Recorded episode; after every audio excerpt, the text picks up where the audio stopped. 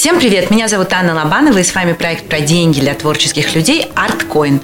Сегодня мы говорим с художницей и совладелицей художественной студии ArtDom Марией Даниловской. Маша, привет! Привет! Скажи, пожалуйста, как ты решила стать художником и почему? А, ну, э, такого прям решения ответственного я никогда на эту тему не принимала, не принимала, потому что рисовала всю жизнь и в детстве, и получила классическое художественное образование, но решение сделать это своей профессией как бы пришло ко мне относительно недавно, может быть, всего несколько лет назад. Вот, потому что после завершения обучения э, все художники начинают задавать себе интересные вопросы, которые не задают в процессе обучения. Погоди, то есть, получается, ты много лет э, занималась живописью, рисовала картины, в общем, это было делом всей твоей жизни, но при этом ты не думала о том, что ты художник. А потому что никто не объяснял тебе, что значит быть художником вне стен учебного заведения пока вот ты не выпустишься, ты этого не поймешь. И не поймешь, что это такое в реальной жизни, что это значит, какие это твои обязанности. Потому что э, чаще всего студенты просто об этом не задумываются. Об этом никто не говорит. Это такая, знаешь, табу на самом деле тема именно заработка. Потому что понятно, что если ты профессиональный художник, значит, это профессия, твой заработок. И эта тема, она слегка вот так вот неофициально обходится стороной всеми, потому что, ну, как бы деньги, искусство, искусство – это искусство, деньги – это деньги. То есть, получается, по сути, все годы, пока ты получаешь образование, тебя просто учат а, заниматься искусством и живописью, и все. Да, и все, совсем и все. Отдельно от профессии. Просто ты будешь уметь. Ты будешь уметь создавать картину, но что с ними делать дальше, ты не знаешь. Правильно я понимаю, что эта проблема как раз, ну, назовем это проблемой, потому что мне кажется, это правда сложность большая нашей страны, а за границей как раз дело идет, разговор идет не только про искусство, но тебя и учат профессии именно. Ну, не везде, но все равно нам этому вопросу посвящают время. Например, я смотрела запись э, конференции, которая проходила при Калифорнийском институте искусств, и там было очень много тем, которые приходили спикеры и рассказывали студентам, как составлять портфолио, как э, рассказывать о своих работах, как применять инструменты маркетинга к своим работам. То есть у нас это нереально представить, что в институт Сурикова приходит какой-нибудь маркетолог и рассказывает студентам, как себя продвигать. Это просто нереально, это невозможно пока что в нашей э, обществе художественном. Это, наверное, похоже на то, что когда я училась сценарному мастерству у американцев, ну, из первых занятий у них про питчинг, про то, как правильно продать и пропичить свою идею продюсеру. И я помню, что многие мои однокурсники, которые были русскими, были ужасно возмущены. Мы пришли сюда учиться писать, чему вы нас учите, нафига нам нужны эти темы? Это я прям помню, было такое ужасное возмущение у людей. Ну, на самом деле, мне кажется, это важные моменты. Давай, подожди, немножечко отмотаем назад, когда ты еще не понимала, хочешь ты быть художником или нет, но ты решила создать арт-дом. Да, это такое было решение, на самом деле, достаточно спонтанное. Мы, так, грубо говоря, в конце июля мы решили, что мы это делаем, а в сентябре мы уже открыли студию.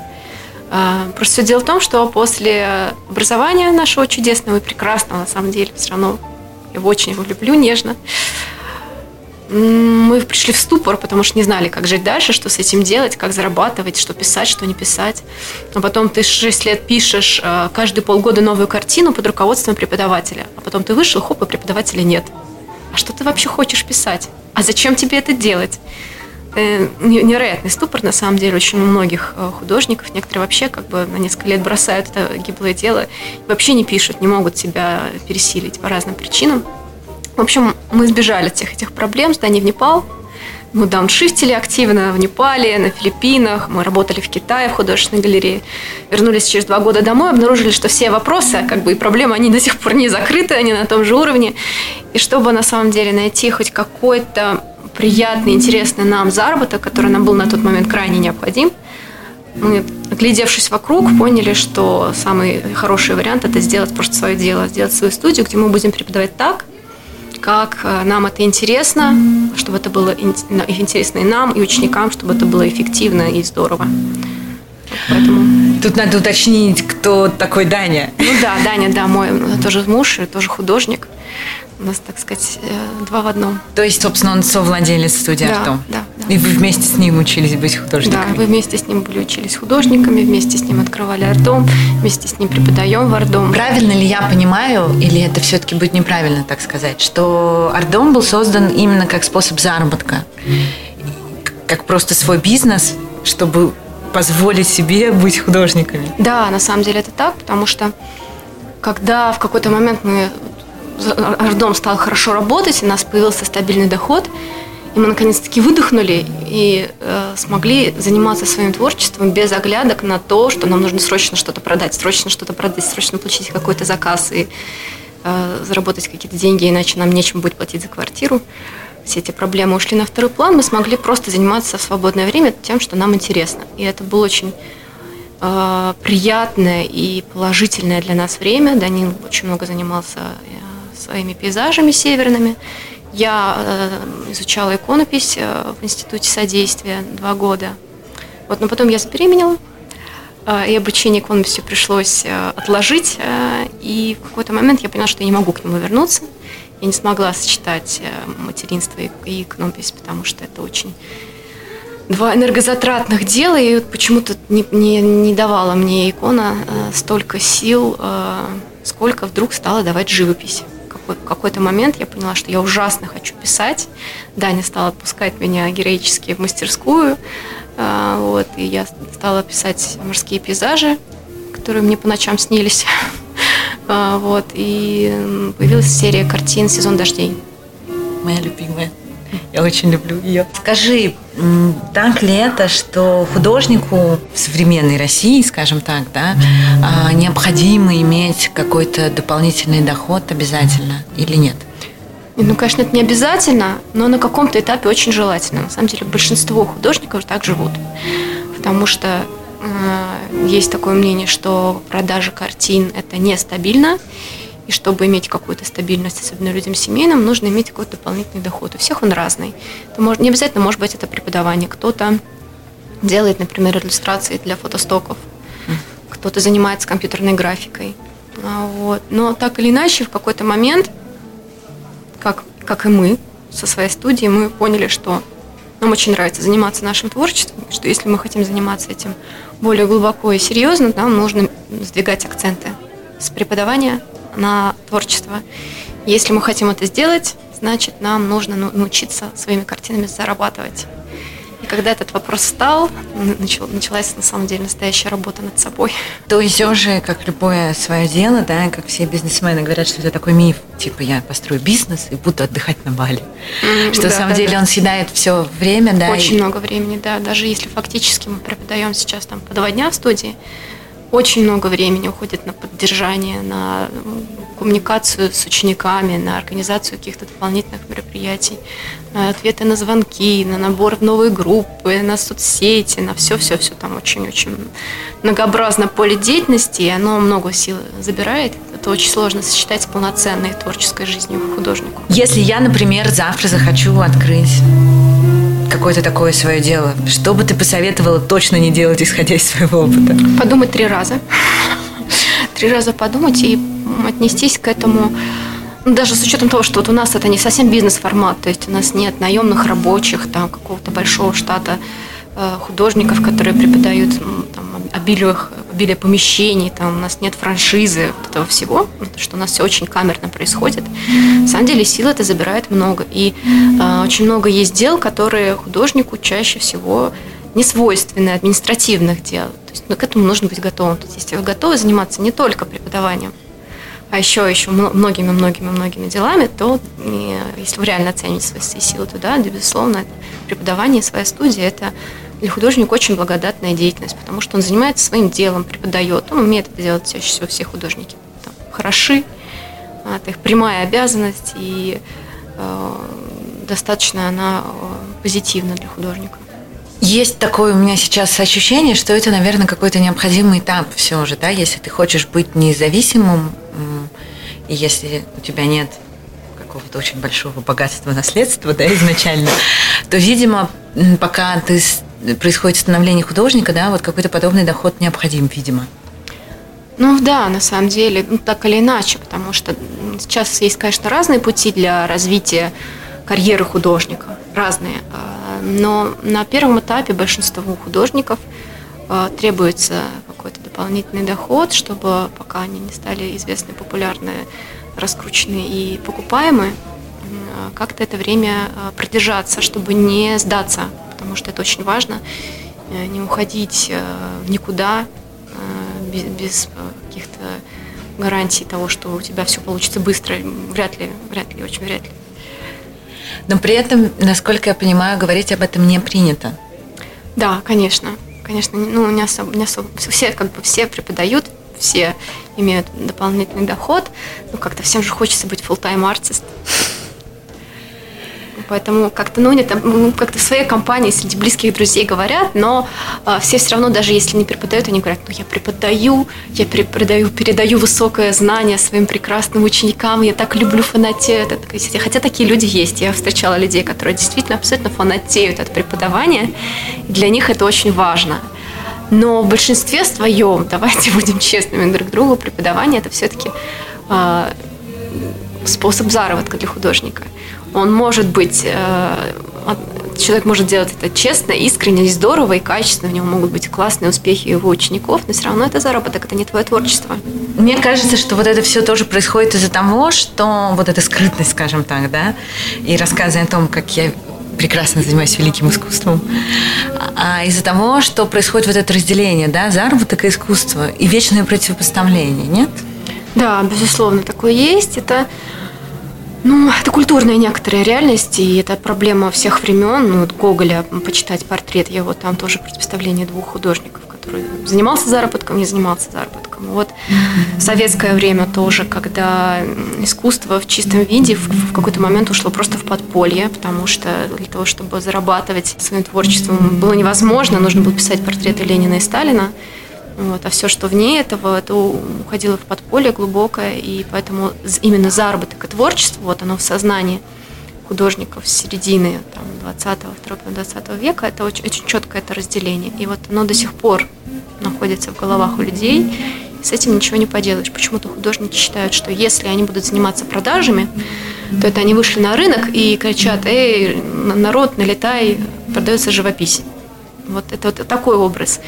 Они не понимают, что не надо продавать э, свои картины, нужно сделать так, чтобы их покупали. Прекрасные мысли, ее прям надо брать в цитаты. Но как ты к ней пришла? А, долго и болезненно. Долго и болезненно. На самом деле, просто мы встречали так, на нашем пути интересных людей, которые своим примером показывали, что это возможно. Разных художников из разных мест, и из, и из России, и из-за границы – которые просто, просто брали и делали, и, и были успешны, и у них все покупали, вне зависимости от того, а, насколько какое искусство они делают, оно может быть как бы на первый взгляд как бы достаточно нетрадиционным и не, не, не так уж легко продаваемым и покупаемым, но они смогли найти свою аудиторию и а, жить своим творчеством. Мы с ними очень много общались и поняли, что нужно совершенно по-другому строить свой и творческий, и рабочий процесс в целом. Осознанно понять, что маркетинг необходим, и пойти как-то его изучать. Что тебя подтолкнуло? Может быть, было какое-то событие? Нет, не было. Это все очень постепенно на самом деле происходило. Но когда мы приняли решение, что все, вот, вот нам нужно, мы хотим продавать то, что мы делаем, мы хотим за счет этого жить, мы поняли, что нужно искать современные инструменты. И я их искала очень долго, и в нашей стране я их не нашла. Я стала искать американские курсы, английские курсы, прошла курсы американского маркетолога Кори Харфа. Он а, уже несколько, 10 лет точно, он уже в Америке занимается тем, что помогает художникам а, спозиционировать себя правильным образом и начать продавать а, свои картины. При том, что он специализируется на продажах онлайн, именно в обход галерей, что было для нас немаловажно, поскольку мы такие ребята затворники немного, и а, нам сложно дается вот этот современный а, нетворкинг и вписывание в себя в разные тусовки, мы решили, что нам как раз хотелось бы сделать акцент на прямых продажах. Правда ли это к вопросу о тусовке? э, что очень важно в современном мире это сейчас. И у художников тоже? Да, да, безусловно. Нетворкинг, ходить на все эти выставки, открытия, со всеми общаться. Ну, то есть на самом деле это не так плохо. Ну, то есть если ты общительный человек, э, если тебе все это нравится, э, и тебе легко это и в удовольствие, то там ничего в этом, это не, не, не негативная окраска, я ни в коем случае не с негативом говорю, это просто а, мы далеко живем, мы любим вообще, не хотим вообще жить в Москве, хотим жить где-нибудь в деревне, и поэтому нам все это, весь такой образ жизни немного чужд, и мы понимаем объективно, что нам было бы комфортнее, если бы основная часть нашего дохода зависела только от нас. А кроме того, это же как раз сразу к вопросу о стабильности, потому что если твои работы продают галерея или какой-то прекрасный альдилер на белом коне прискакавший, но он сегодня продает, а через год что-то случилось, и галерея закрылась. А это был основной, например, источник твоих доходов. И что дальше делать? Если ты не занимался при этом э, соцсетями, ты не делал себе сайт и не нарабатывал свою базу клиентов, то ты опять оказываешься на мели. И это вот важная вещь, которую мы осознали, что если мы хотим стабильности, то нам нужно работать на разных, так сказать, фронты деятельности развивать. Это должна быть галерейная деятельность, должны быть выставки, обязательно это необходимо для развития художника, это помогает продажам. Что выставки бывают разные. Выставка может быть проходить в музее, например, это очень э, статусно для художника, но может не, может не привести к продажам вообще, привести только к расходам. Это может быть коммерческая исключительно выставка, которая будет проходить в каком-нибудь бизнес-центре крутом. А, Ее нельзя написать в свое, написать в портфолио и похвастаться этим, но а, зато она может привести к очень интересным продажам и знакомствам. И самое, наверное, такое сладкое для художников э, и классное вид деятельности, когда тебя берет твой проект, берет коммерческая галерея с хорошим именем, которая и может тебя продвигать тем, что у нее есть имя, и может организовать продажу твоих картин своим, своей целевой аудитории. Вот это, конечно, самое замечательное. И этим нужно заниматься. Но мы хотим а, работать еще и над прямыми продажами, чтобы наша основная часть нашего дохода зависела только от наших действий. А что ты для этого делаешь сейчас? Ну, мы прошли этот э, потрясающий курс американского маркетолога и поняли, что все, что мы делали до этого, было неправильно в своей основе вообще просто в основе нам пришлось переосмыслить вообще все, что мы делали и составить себе нек- некую такой план действий. Мы рассчитывали, что мы как-то с ним справимся за 3, за 4 месяца, все это растянулось уже на 7 месяцев, и мы только в самом начале тех, тех пунктов, которые мы себе составили, потому что это очень трудоемко, начинать э, все это дело делать совершенно по-новому. Весь процесс работы теперь у нас другой. Нужно подходить к своему творчеству осознанно, то есть думать о том, что ты делаешь, зачем ты это делаешь, для кого ты это делаешь, кому это может понравиться. И вот это самое страшное, нужно говорить о своем творчестве, уметь рассказать о своих работах, то, чему, что вообще как-то традиционных учебных заведениях тоже обходится стороной категорически. То есть там на всех просмотрах ты просто повесил свою работу, ушел, с закрытыми дверями преподавателем поставили тебе четверочки и пятерочки, и все, как бы все. А уметь рассказать и донести до публики о том, что это за работа, почему ты написал так или, не, или иначе. Это навык, которого катастрофически не хватает художникам, и поскольку они в большинстве своем все интроверты, им это для них это огромный стресс просто вот начать рассказывать о том, что они делают. Ну, я тебе хочу сказать, что это не только вопрос интровертов. Я вроде бы экстраверт, и трепло еще то, но рассказывать про свое творчество мне тоже сложно, любое. И тут, мне кажется, вопрос не только сложности рассказать. Мне кажется, в этом Кроме этого, еще прячется страх критики. Ну, естественно, очень, очень много страхов и страх критики. Страх неудач, показать, а вдруг не понравится, а что скажут. Э, очень, все очень сложно для, для любого творческого человека, потому что творчество это все равно кусочек тебя, это твой какой-то очень личный мир, и очень страшно. И художники очень ранимы, творческие люди, в принципе, в этом отношении все очень ранимы показывать людям то, что ты делаешь. А как бы, как по-другому? Самый первый наш подкаст был как раз с психологом, который работает с творческими людьми. И она говорила, что, эти, что очень хорошо помогает с этим справиться. Два момента. Первое – это осознать что это просто страх, ну, признать его, ну, да, да, признать, условно. что он существует. А второе, э, это такая история. Я пробовала так делать, правда помогает. Спроси себя, что самого страшного произойдет, если у тебя не получится, и сейчас а, ты получишь какую-то порцию критики в ответ. Да. И когда ты начинаешь себе представлять самое страшное, то, в общем, становится понятно, что проект от этого хуже не станет, что там, даже если ты сейчас переживешь какие-то не самые приятные минуты своей жизни, они не испортят твою жизнь навсегда. И как-то сразу становится легче. Да-да-да. Вот как ты с этим справлялась? Не знаю, я до сих пор пытаюсь с этим как-то справиться. Просто зажмуриваюсь и делаю. Вот, как бы, тут, наверное, нету никакого какого-то универсального рецепта. Просто нужно делать этот первый шаг и начинать это делать. Ни, никакого тут э, лайфхака, к сожалению, наверное, не будет. Вы делаете, значит, свой сайт а, и выкладываете туда картины, правильно я понимаю? Для того, как, сказал Кори Хафф на одной из своих гениальных лекций, для того, чтобы художнику быть э, ну, коммерчески независимым и обеспечить себя продажами на много лет вперед, ему нужно три вещи.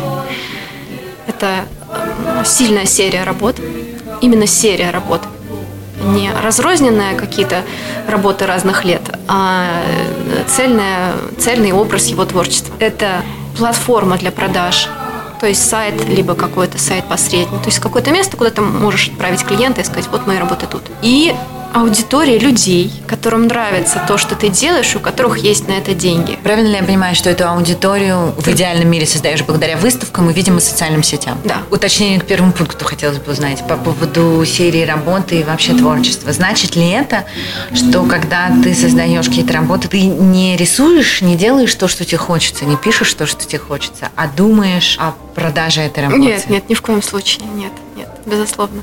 А есть один замечательный художник, э, наш современник Андрей Ремнев, очень известный, э, очень успешный художник. И вот он однажды Даниле сказал такую вещь, что он в какой-то момент решил, что он будет делать то, что продается, за то, что ему не будет стыдно.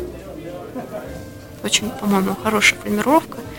Потому что делать то, что не продается, ну, можно, но, но это нужно понимать, что это просто в режиме хобби.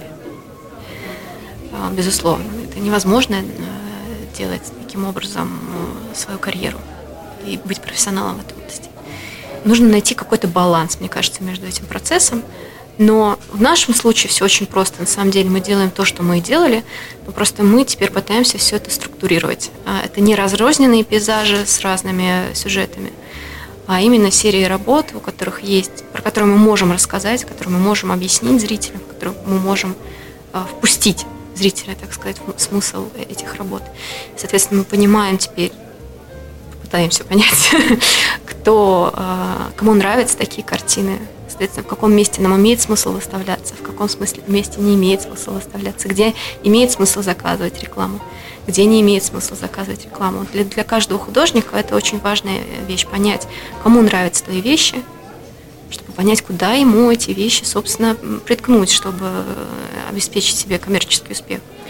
Как, как можно понять, кому не нравится? Это некое исследование среди своих покупателей? А, в идеале, да. Ну, то есть тут на самом вот тут начинается классический маркетинг, который, который, который все так не любят, который все так боятся чураются и считают, что это все фи и бе, но это классический маркетинг. Самый простой вариант – это, конечно, проработать по всем вот этим маркетинговым схемам свою целевую аудиторию, понять, что они любят, что они делают, куда они ходят, прописать эти портреты. Да, это сложно, это нудно, это непонятно вообще, как что это и зачем.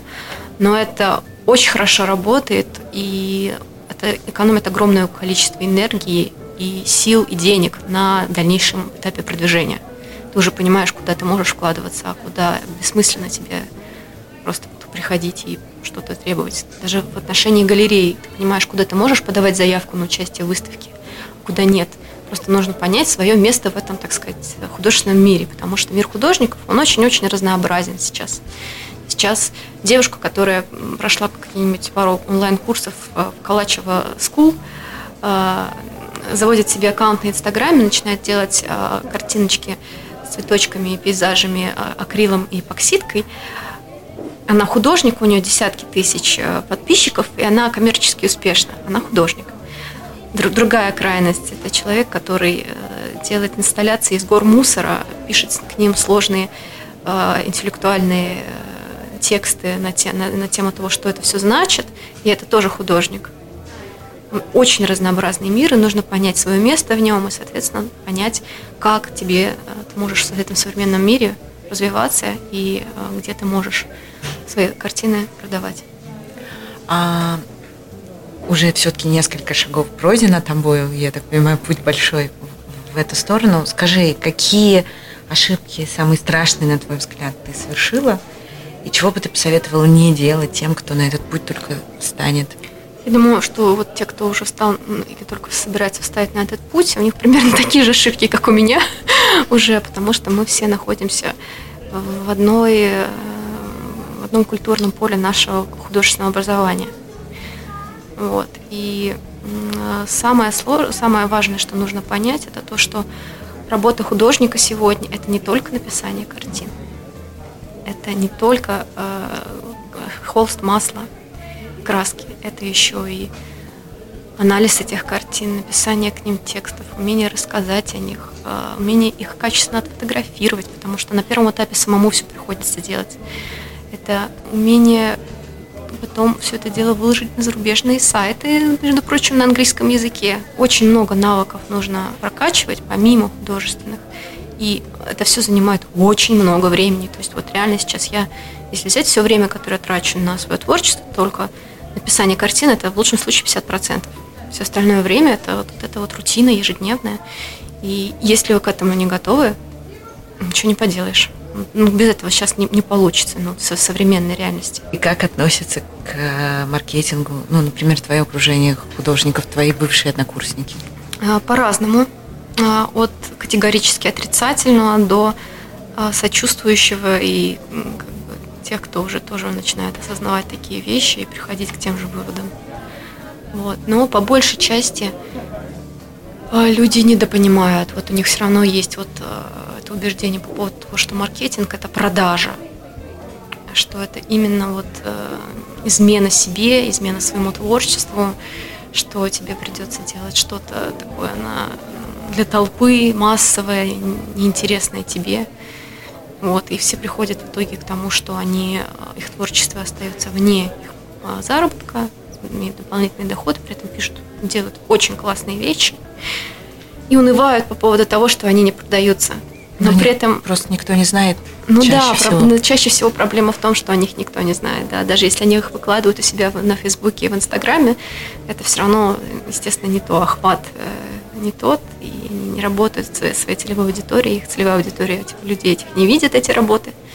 И как итог, э, рынок искусства, и э, интернет, и реальный рынок просто весь захвачен вот такими девушками, девочками-самоучками, которые продают совершенно посредственные вещи, но умеют себя преподносить. Угу.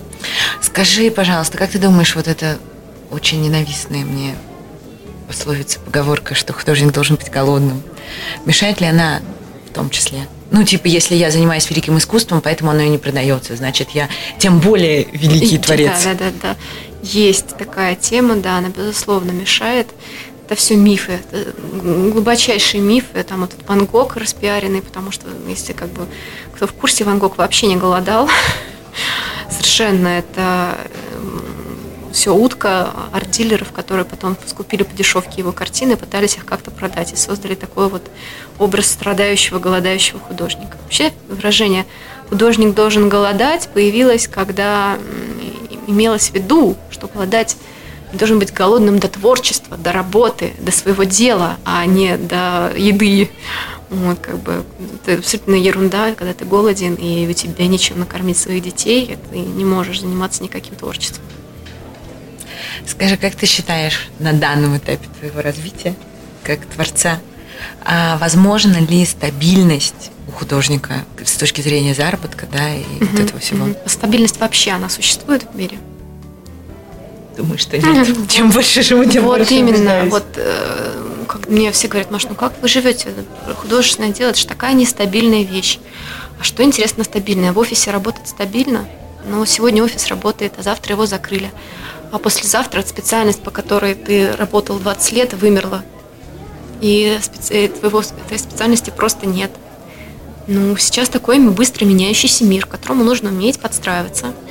И у художника для этого, надо сказать, гораздо больше инструментов, чем у любого другого специалиста. Потому что художник может применять себя в очень разных сферах. От э, традиционной живописи до компьютерной графики. Это тоже все, ну, как бы все вещи, которые, между которыми художник может переключаться. Поэтому я считаю, что художник – это одна из самых стабильных профессий в 21 веке. Скажи, была ли у тебя такая проблема, как оценка своего творчества? Очень у многих творцов, не только художников, разных профессий, я знаю, что это такой очень очень сложный момент, как оценить то, что ты делаешь. Очень сложно, ужасно. Мне до сих пор это очень сложно, и каждый раз, заканчивая картину, кажется, что все плохо. Вот, но тут в чем проблема? Наверное, зацикленность на том, что ты сравниваешь себя с кем-то все время. Сравниваешь себя с какими-то образцами э, идеала в твоем, в твоем сознании. А надо себя сравнивать с самим собой, с тем, что было вчера, с тем, что ты можешь сделать сегодня. Вот если ты вот на, на сегодняшний момент сделал все, что ты мог, значит, это хорошо. Вот я, я для себя к такому пришла способу. А ждать, когда наконец-таки твои работы достигнут того уровня мастерства, которого ты себе фантазируешь в голове, это можно не дождаться. Придумала ли ты какой-либо алгоритм, или это каждый раз индивидуальная история в смысле оценки? Нет, очень индивидуально. Нет никакого алгоритма, невозможно, к сожалению. Еще такой вопрос, который очень многих, я знаю, мучает меня в том числе. Как ты на это смотришь? Каждый ли человек, сформулируем его так, может обучиться каким-то бизнес-навыкам, в том числе там и рекламным, маркетинговым? Или все-таки это такие очень разные способности, да, заниматься творчеством и там продавать его, например? Это все от желания зависит. Если человек хочет, он может научиться чему угодно. Давайте будем честны к себе. Другое дело, что человек может не хотеть заниматься маркетингом по разным психологическим, чаще всего, причинам. Это другой вопрос. Но все это абсолютно реально. Я вообще считаю, что художникам нужно как можно больше общаться не с художниками, а с предпринимателями. Потому что это, во-первых, это их целевая аудитория, им нужно понимать, как эти люди думают. А во-вторых, у этих людей мы можем как личности научиться очень многому в плане и самопродвижения, и мышления какого-то нового, интересного для нас. Ну, действительно, ну, а, тру, трудно художникам а, с предпринимательскими навыками, а они сейчас очень нужны. Интересная мысль, я не думала об этом. Стоит задуматься, мне кажется.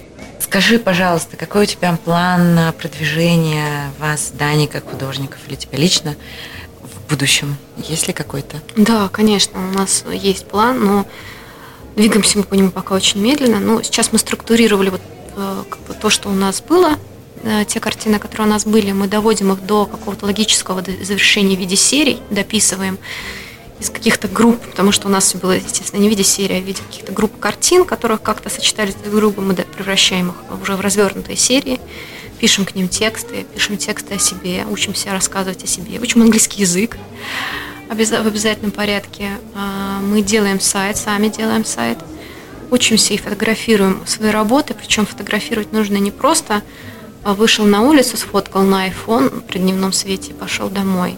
Фотографировать работу нужно так, чтобы человек, посмотрев эти фотографии, захотел ее купить, увидел не просто как бы произведение искусства, но и вещь.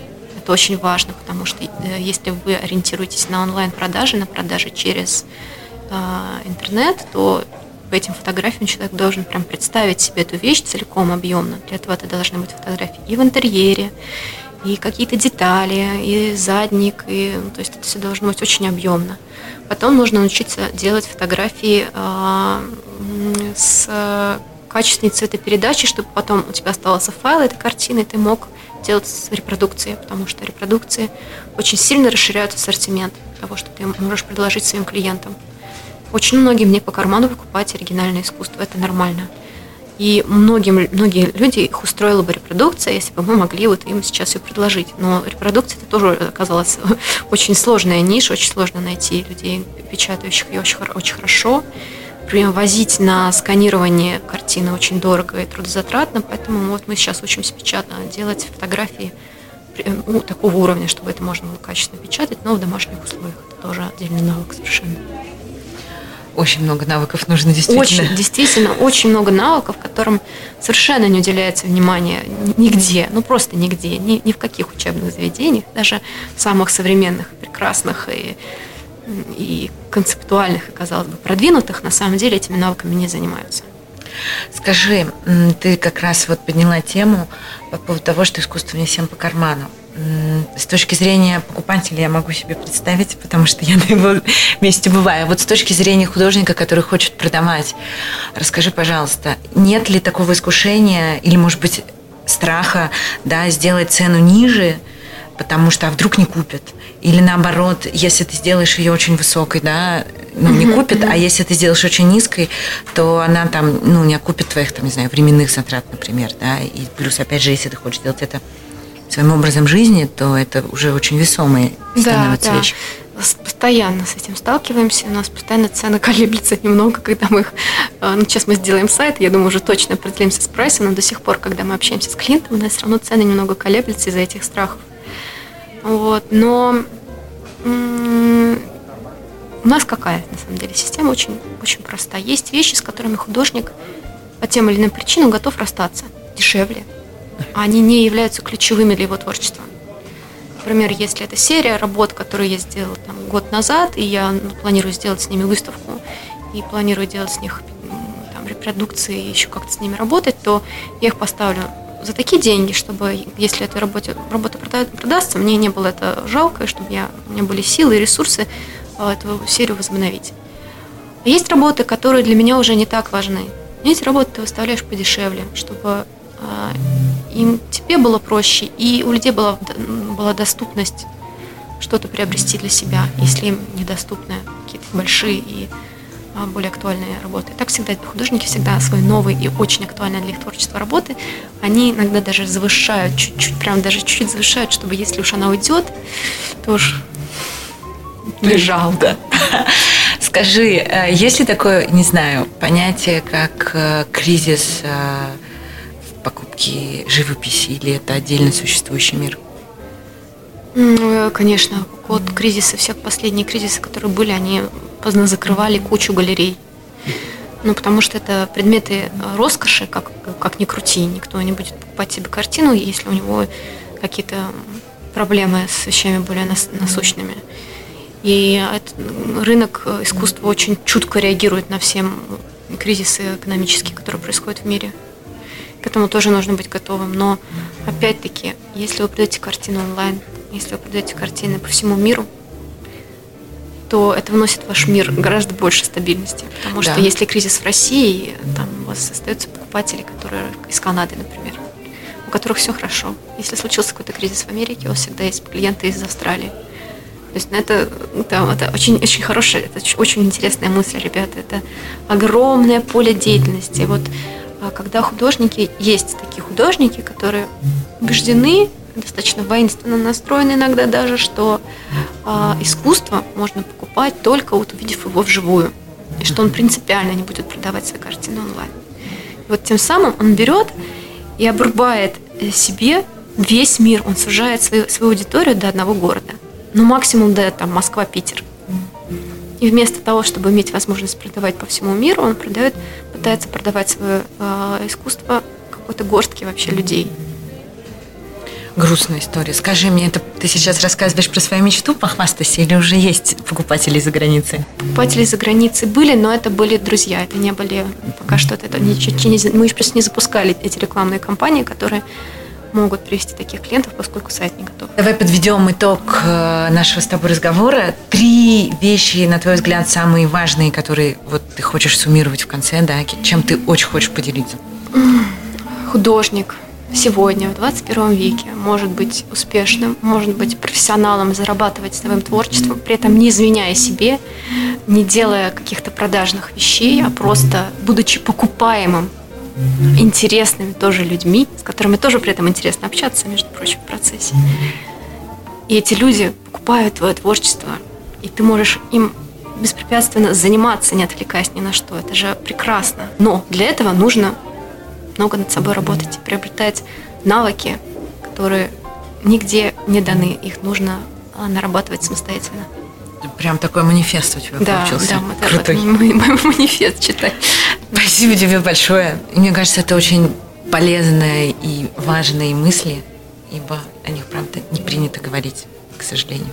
Да, да, есть такое дело. Я прям предчувствую, как э, что начинают думать обо мне все мои друзья после этого интервью, что они начинают там обсуждать, но кто-то же должен это говорить и поднимать это в воздух. Я совершенно не претендую на какую-то суперэкспертность, но своим опытом и своими наблюдениями, которые вот уже есть, я хочу поделиться, чтобы люди имели другую точку зрения на эту ситуацию. Спасибо тебе большое. Напоминаю, что с нами сегодня была Мария Даниловская, основательница художественной студии «Артдом» и художница. И мы обязательно под э, этим выпуском оставим контакты на соцсети Машины и Данилы. Я надеюсь, что скоро появится сайт, его мы тоже везде напишем. Вот, чтобы вы могли посмотреть их работы, может быть, даже что-нибудь вдруг вам понравится купить, ну или как минимум пообщаться на волнующие темы и что-то, может быть, придумать совместно. Пока-пока! Пока.